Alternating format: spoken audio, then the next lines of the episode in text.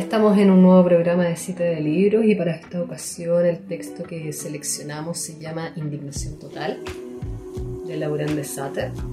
Este es un libro que fue publicado el año 2020 por la editorial La Cebra, Cebra Ediciones y traducido por Víctor Goldstein.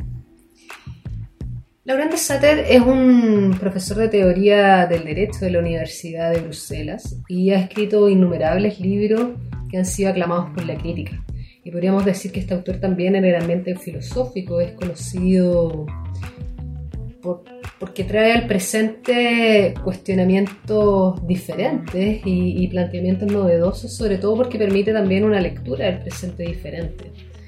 Entre los libros que, que podemos encontrar traducidos al español tenemos que es la filosofía, el narcocapitalismo, pornografía de lo contemporáneo, y, también Deleuze y, y, la práctica del derecho. El libro que hoy día nos convoca, eh, Indignación Total, lleva por subtítulo Lo que nuestra adicción al escándalo dice de nosotros. Y este trata sobre cómo opera el mecanismo de la indignación que a simple vista se nos aparece como un asunto irracional que, que aflora de una realidad chocante, ¿cierto? Que no soportamos. Pero la verdad es que el autor lo que va a señalar y una de sus tesis principales es que la indignación vendría a ser el alimento de la razón, de la razón moderna, de la, de la razón kantiana, si podríamos decir más en términos filosóficos. Entonces, eh, trata sobre cómo opera este mecanismo de la indignación que, que a simple vista se nos parece como algo irracional y al momento de reflexionar qué es la indignación, damos cuenta de que, de que esta se alimenta de la razón, como bien dije anteriormente de los cuentos que nos contamos. Y es una especie también, habría una especie como de moralidad al, hecho de indignarse. Hay que indignarse porque hay que indignarse. Indigno porque es indignante. De hecho, y adelantándonos también a lo que vamos a comentar posteriormente en esta reseña de libros, de cita de libros, una de las tesis principales es que no habría escándalos sin su factor racional. Y la razón moderna solamente sería eso, es decir, que no tendría más objeto que el de tener razón y su estructura en sí misma sería la de la indignación. Pero pasa que la indignación, además, este autor llega a la conclusión de que la indignación no sirve de mucho más que para alimentar el imperio del yo, es decir, el ego. Eh, la indignación también tendría un componente de vanidad eh, que, es bastante atractivo de poder analizar los invito por eso también a, leer esta, gran obra.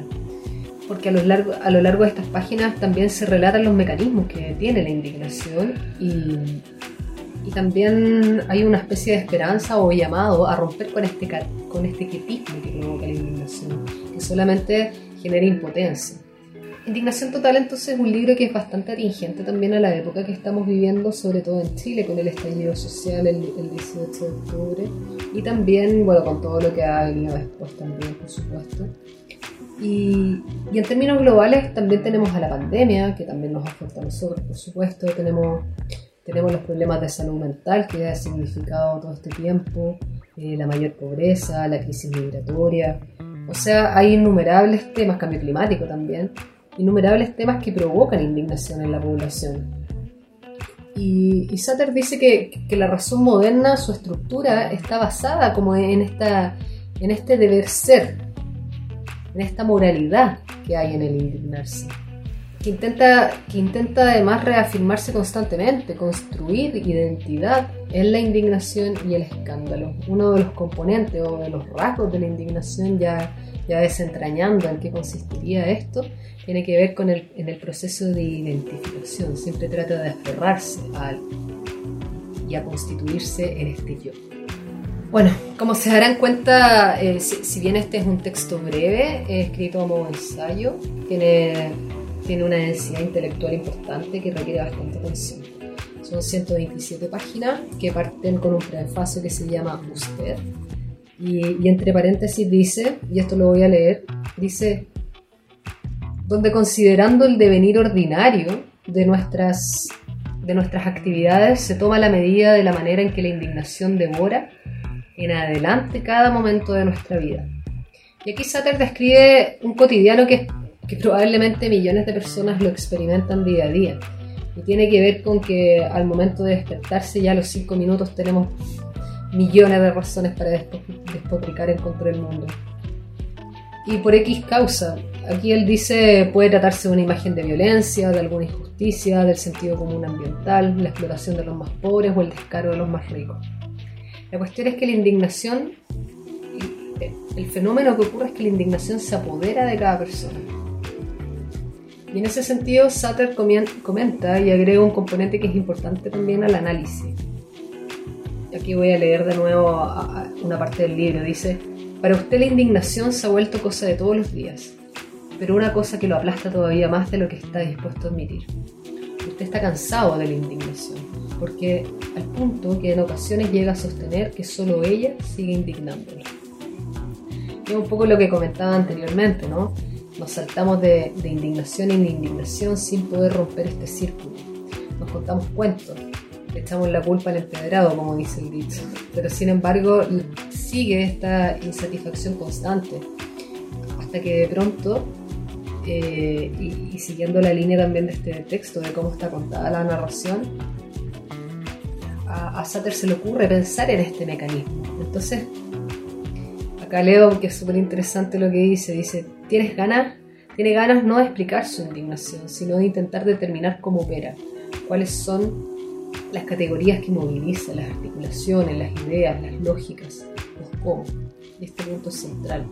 El objetivo de este libro pasa del porqué imperante de la razón que nos mantiene indignados, porque siempre hay un motivo para estarlo, y pasamos al cómo, es decir, pasamos del por qué al cómo opera este mecanismo de la indignación, ya que eso también nos permite tener ciertas luces de, cómo poder cambiar este funcionamiento que indigna tanto y que muy poco nos trae de, beneficio. Esto último es un recurso que también a mí me, recordó mucho un análisis altuseriano. si leen algo de la obra de Luis Althusser, él es un filósofo francés de los años 70, este ocupa precisamente este mecanismo al momento de abordar el concepto de ideología. Eso un paréntesis. Y volviendo a, este libro, para llevar a cabo todo este esta deconstrucción que está haciendo del, concepto de indignación y de, cómo se experiencia también. En la, en la introducción se llama Reír en la era de Trump. Y aquí explica el terreno en el que se mueve la indignación, eh, los, late los late shows norteamericanos. Y luego vienen cinco capítulos que, que, son distintos conectores. Por ejemplo, el primero se llama y, el segundo porque, el tercero pues, el cuarto pero y el último ni. Todos estos son conectores que ocupa el autor para abordar los mecanismos o los rasgos que, son, que tiene la indignación que se justifica siempre a través de la razón. Cada capítulo da cuenta de un ejemplo que grafica de manera patente eh, cada razonamiento. Son cinco relatos eh, de distintos escándalos ocurridos contemporáneamente en los últimos años.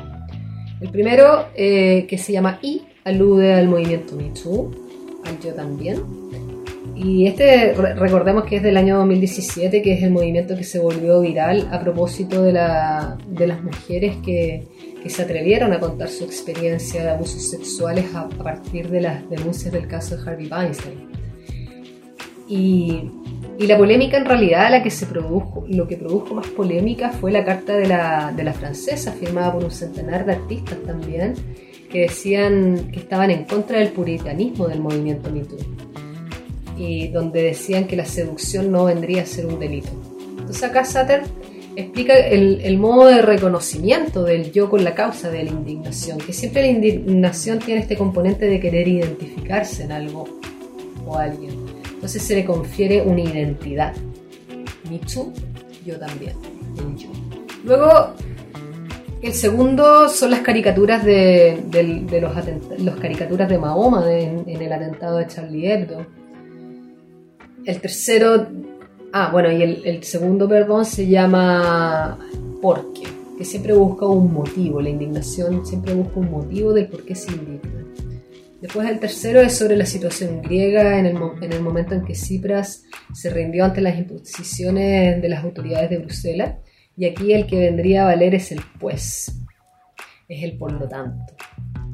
No les voy a contar mucho más para no ser tan spoiler, pero el cuarto es sobre el escándalo del, del bombeo del Strawberry Creek por Nestlé, donde se refleja que siempre se da un campo de oposición en el, en el funcionamiento de la indignación. Siempre es como dos polaridades y, y, aquí el conector que impera es el pero. Y el último eh, tiene que ver con la impotencia que provoca la indignación y es el ni. Y aquí ponen de ejemplo la, la imagen que, que, recorrió todo el mundo del, del, niño varado en una playa muerto, en, Turquía, en una playa de Turquía. Es la foto de Aylan, que recorrió el mundo entero ilustrando el escándalo y aquí el escándalo que provoca la, muerte y, es la afirmación limitada de un rechazo contra el cual ya nada puede alzarse. Eh, nada, nada ni nadie puede hacer nada ya frente a estos hechos. Es la impotencia. Bueno, estos cinco capítulos son, son, son muy bien explicados en la conclusión que lleva por nombre El que ríe último ríe mejor. Y aquí se hace el juego también con la introducción en la era de Trump. El tema de la risa también es muy importante. Y aquí también alude a Slavoj Žižek en un momento también por el tema de Trump. Pero tienen que leerlo, está en el primer capítulo, en el prefacio. Bueno, y Sutter dice que, que no hay razón, que no hay razón sino tautológica. Estoy indignado porque estoy indignado y porque estoy indignado tengo razón. Y tengo razón porque tengo razón y porque tengo razón, tengo razón. Lo que se ve en este libro es que la razón indignada es la forma que toma el dispositivo policía que vive en nosotros. Este deber ser, ¿cierto? Que tantas aflicciones provoca. Y ya terminando con esta reseña, eh, los voy a dejar con una última cita para que se puedan animar a, leerlo aún más, para que se puedan animar aún más. Dice, en vez de escandalizarse frente a quienes dicen estar escandalizados, más valdría la pena hacerse la pregunta de saber si sería posible imaginar un tipo de racionalidad que fuera susceptible de romper el círculo tautológico de la razón crítica.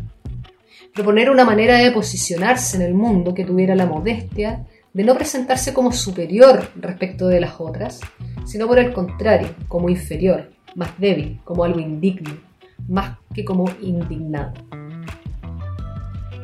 Imaginar una, racionalidad indigna, una racionalidad que no intentara de manera permanente envolverse en la nobleza que le gustaría ver reconocida, sino que erraría más o menos desaliñada en las ruinas del mundo, esperando para volverse útil, pero sin saber si alguna vez tendrá la menor chance de hacerlo.